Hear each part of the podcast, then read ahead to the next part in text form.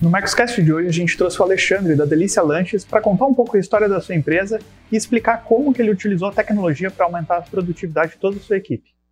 Começa agora Mercoscast, o programa dos representantes e gestores comerciais de sucesso. Uma iniciativa Mercos, o software que potencializa suas vendas. Olá pessoal, estamos começando mais um Mercoscast, nosso programa quinzenal de YouTube podcast para representantes e gestores comerciais. Meu nome é Celso Tonelli, sou um dos sócios da Mercos e hoje vamos falar sobre produtividade, que é um tema relevante para todos os profissionais. E para falar sobre esse tema, a gente tem aqui um convidado especial hoje, Alexandre Santos, que é sócio proprietário da Delícia Lanches, uma empresa com mais de 20 anos de história. Seja bem-vindo, Alexandre. Valeu, Celso. Obrigado. Obrigado pela oportunidade. Valeu. E além dele, também a nossa bancada de sempre. Então, Afonso Tonelli, que é representante comercial, há mais de 30 anos aí. Afonso, seja muito bem-vindo. Obrigado, Celso. Prazer estar aqui com o Alexandre para a gente compartilhar as novidades que ele traz para a gente. E também Marcelo Caetano, sócio da Venda Mais, autor de livros de vendas, conselheiro. Caetano, seja muito bem-vindo.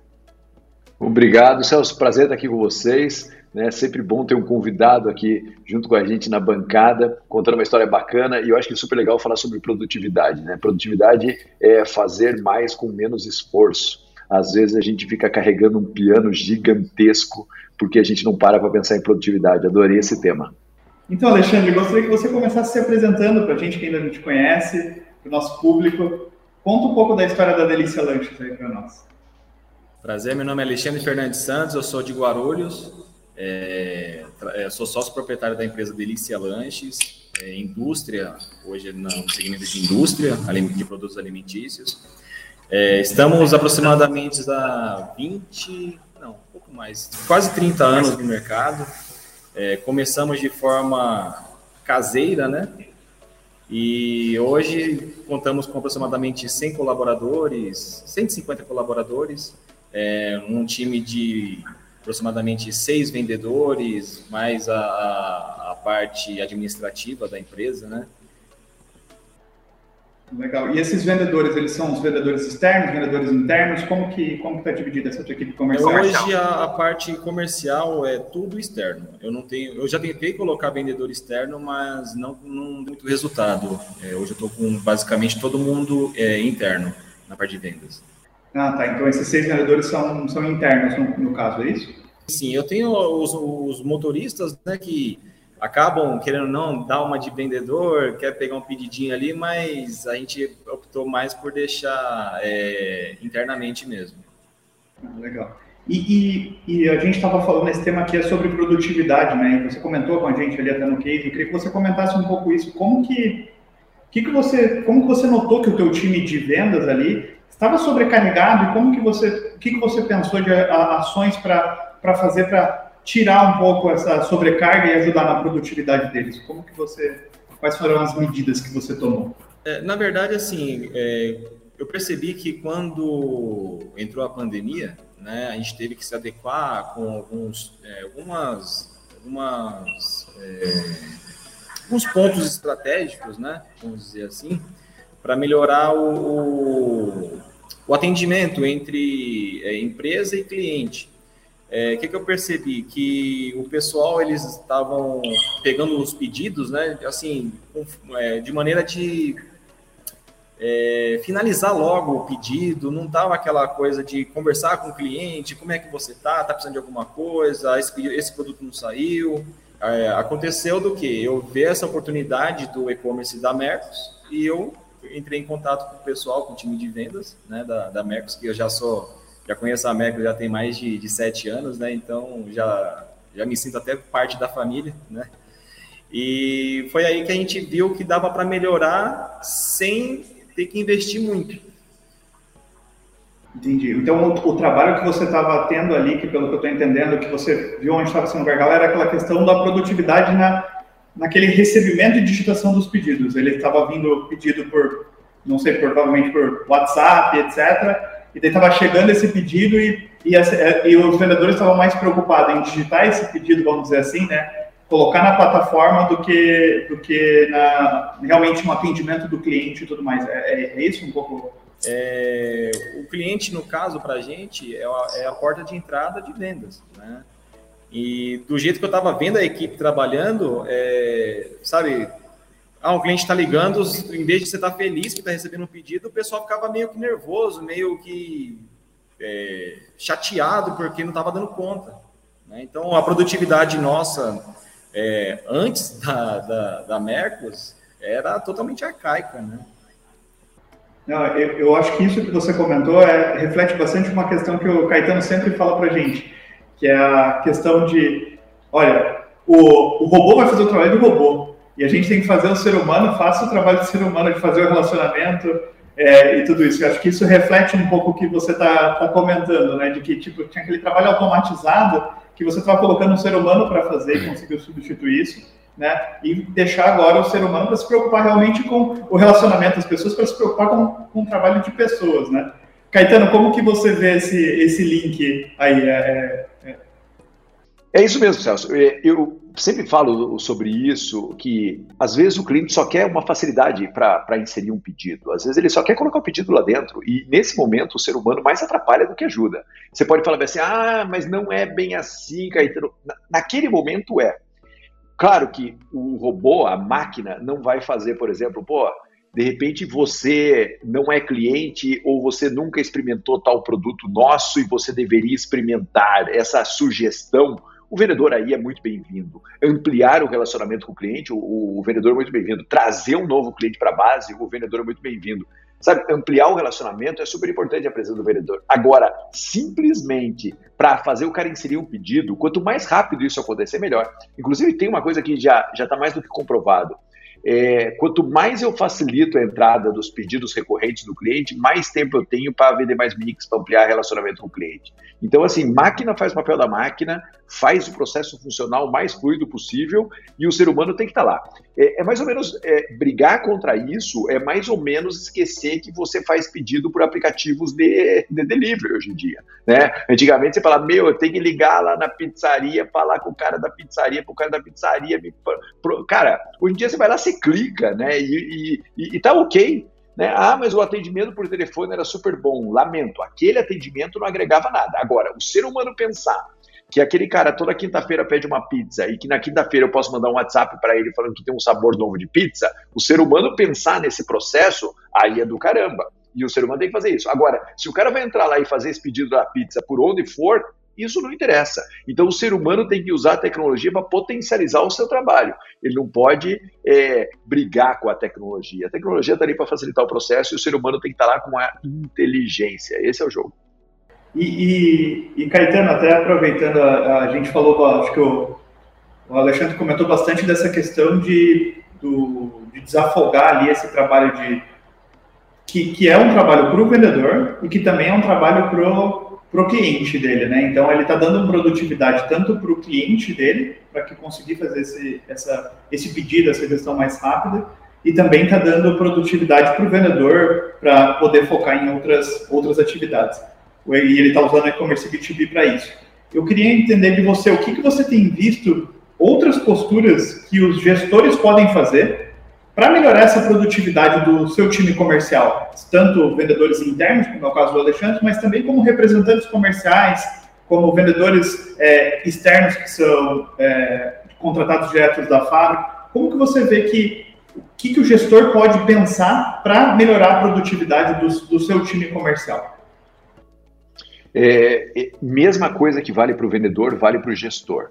É a questão de direcionar, sabe? O, o, gestor direcionador, o gestor que, junto com as informações, encontra as lacunas na carteira daquele vendedor, daquele representante e direciona o trabalho dele, sabe? Eu tenho visto, assim como o atendimento robotizado vai ser substituído pela máquina, o, o gestor robotizado também vai ser substituído pela máquina.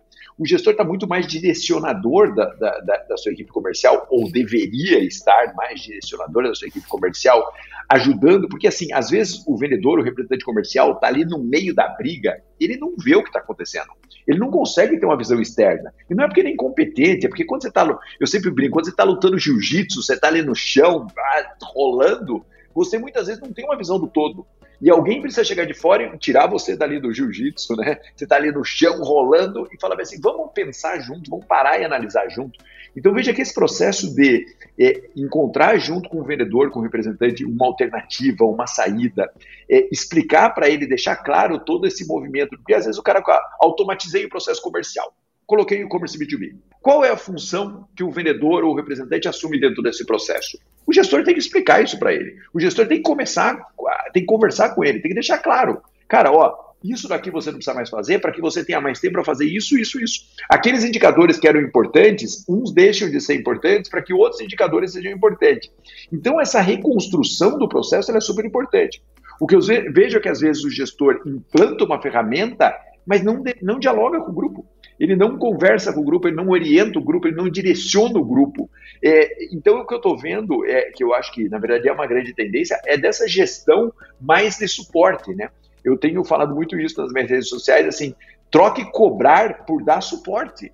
Toque cobrar por suportar, no sentido de dar orientação e suporte. Eu acho que essa é a grande mudança que o gestor está passando hoje, né? Porque cobrar só não adianta. Se adiantasse, todo mundo ia lá e fazia, né? Então eu tenho visto essa, tendência. Muda o cenário, às vezes quem está dentro do cenário não sabe o que tem que fazer. E quem está quem tá olhando o todo pode ajudar a ter essa conversa um pouco mais estratégica. Então eu tenho percebido essa humanização também no processo de liderança, sabe, Celso? E que é extremamente importante. É, e, e, você, Afonso, no dia a dia, como representante comercial, se a gente tem que falar de tudo que você tem que fazer ali, né? Putz, beleza, tem que fortalecer o relacionamento com o cliente, tem que acompanhar como está indo em relação à concorrência, tem que fazer as visitas, tem que gerir o escritório. Que dica você dá para um representante comercial pensar na produtividade, tanto sua quanto, quanto da, sua, da sua equipe? Ah, na realidade, é uma dica que é, a gente tem que procurar a história do, do Omnichannel, né? É, o que eu acredito que o, que o Alexandre fez foi melhorar o. Ele melhorou, acredito, não, com certeza ele melhorou o processo de recebimento de pedido de uma forma que o, o pedido entre completo dentro do negócio dele e ao mesmo tempo ágil, né? E o que, que ele gerou com isso? Qualidade na, no cliente. O cliente está recebendo a informação com qualidade, compra com qualidade, compra com mais certeza.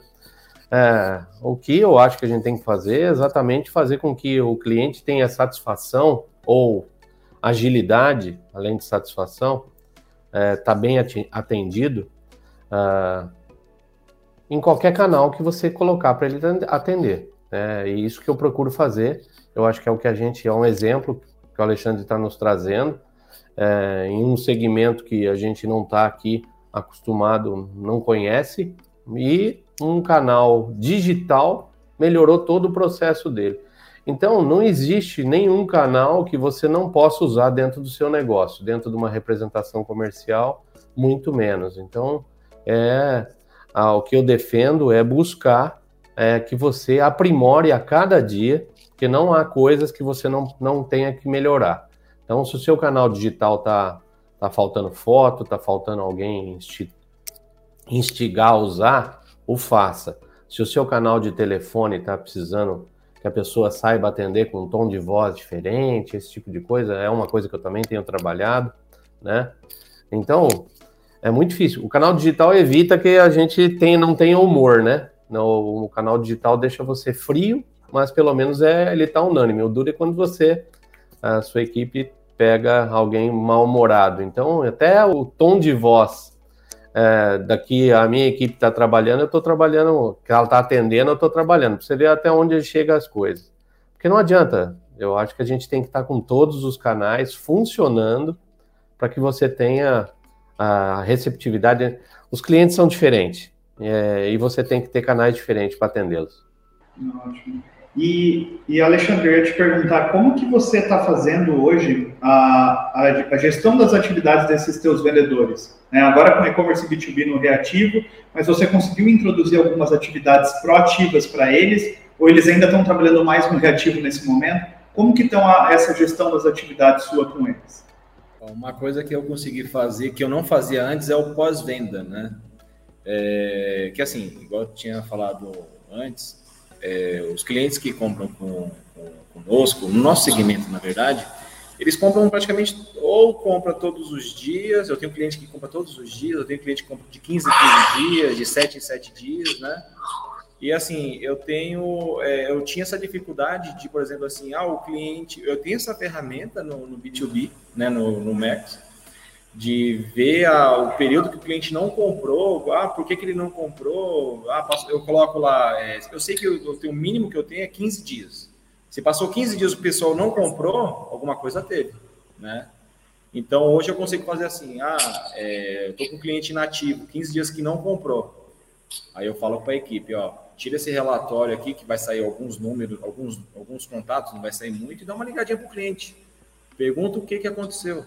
Por que, que ele não está comprando? É, aconteceu alguma coisa? As vendas deles estão de, é, devagar? Ele arrumou outro fornecedor? Coisa que antigamente eu não percebia. É, antiga, é, antigamente. É, o que, que ele fazia? Os meus, os meus motoristas entravam em contato comigo e falavam, ó, fulano de tal não está pegando já tem umas duas semanas. Aconteceu alguma coisa? O meu motorista.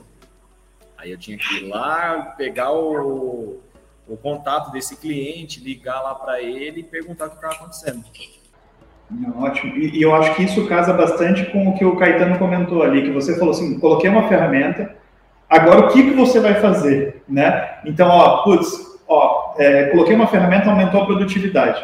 A, a, você coloca uma ferramenta que é para aumentar a produtividade, no teu caso foi com, com esse intuito que você colocou, o e-commerce, B2B, às vezes o que dá o receio no pessoal é tipo assim, ok, vou, vou, vou ser desligado, que é o que acontece ali muitas vezes, que a gente vê com a equipe comercial, que é o que o Caetano falou.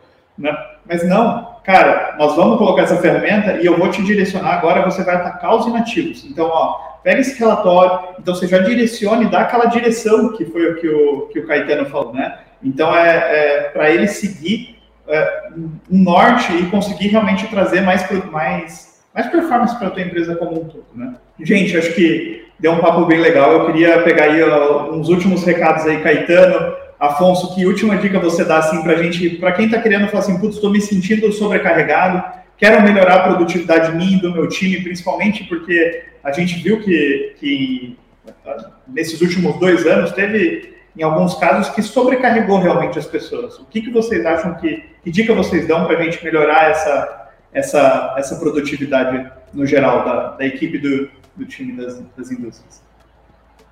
Eu, minha visão é como líder, e mesmo como representante comercial, você tem que olhar e falar o seguinte: você vê que ele falou uma coisa, um ponto super importante, né? Pô, tem cliente que compra todo dia. Cara, o cliente liga para comprar todo dia por que, que eu preciso atender ele? Ele vai, ele vai ligar para re, re, recomprar produtos que ele já estava comprando, né?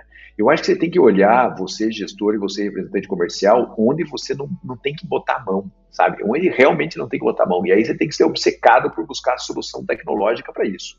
Porque é, o tempo é limitado, os desafios são cada vez maiores, você tem que estar apto para esses desafios maiores. Né? Tudo que puder ser automatizado tem que ser automatizado para que você use essa parte super pensante aqui, né, que é a cabeça e o coração no relacionamento com no relacionamento com o seu cliente.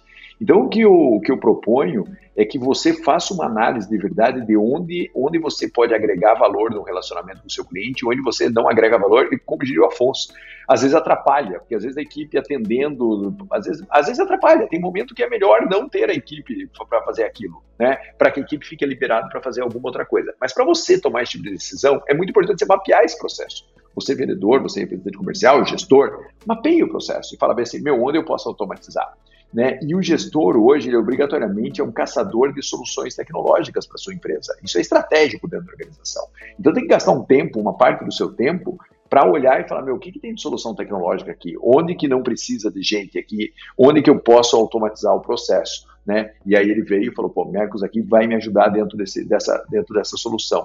Eu acho que essa você vê que tem um repensar na função do gestor aí, tem um repensar na função do representante comercial, que é assim, meu, onde eu não agrego nada né? E não tem que ficar, ah, mas tem que agregar, tem que não sei o quê. Não tem, cara. Não tem. O cliente não tem que ligar lá e falar com, com o vendedor para fazer a compra todo dia que ele vai fazer mesmo. Agora ele tem que falar com o vendedor, para o vendedor falar, meu, experimenta isso daqui.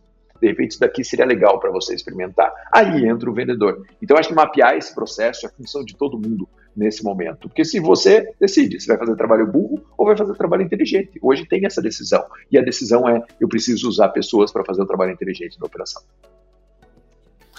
É, o recado está dado. É, vamos dizer, a gente pode fazer melhor. É, o que nós precisamos estar tá, é aberto a receber esse tipo de, de exemplo, né? É, o representante comercial tem que entender que se ele só pensar que só um canal vai funcionar para todos os tipos de cliente, é, ele está com a vida curta. Então, produtividade mostra que você, a sua mão não vai chegar, o seu braço não vai alcançar todo tipo de cliente. De alguma forma, você vai ter que se é, atualizar para trazer um cliente que você não está atendendo do seu modo normal. Ótimo. E Alexandre, algum recado final? que assim, uma coisa que eu, que eu percebi depois que os clientes falam comigo, eu comprar pelo, pelo e-commerce, sabe? É, pensa aí, todos os dias o cliente ia fazer um pedido, ele ficava digitando no WhatsApp, sabe? E eu percebo o, como isso melhorou na vida, não só na minha, mas na vida do cliente que passa o pedido. Entendeu? Então, assim, é, eu queria é, deixar esse gancho para quem está tá escutando a gente, por conta de, de ser muito é, prazeroso para quem está fazendo o pedido e para quem está recebendo é muito didático. Né? E queria agradecer também a, a, ao time aí que recebeu, me recebeu de portas abertas, de estar apresentando um pouco da, da delícia, né? E espero em outra oportunidade poder é, participar novamente. Ah, fechado. Bom, eu que agradeço, Alexandre, Caetano, Afonso, muito obrigado também. E para você que acompanhou até aqui, a gente também vai deixar aqui um link na descrição desse vídeo do case da Delícia, então com mais detalhes, explicando certinho. Eu até estava comentando aqui interno que olhei o case da Delícia, fiquei até com fome ali, Alexandre, então parabéns pelos produtos, estão muito legal, muito bem expostos. E é isso, pessoal, até a próxima. Muito obrigado.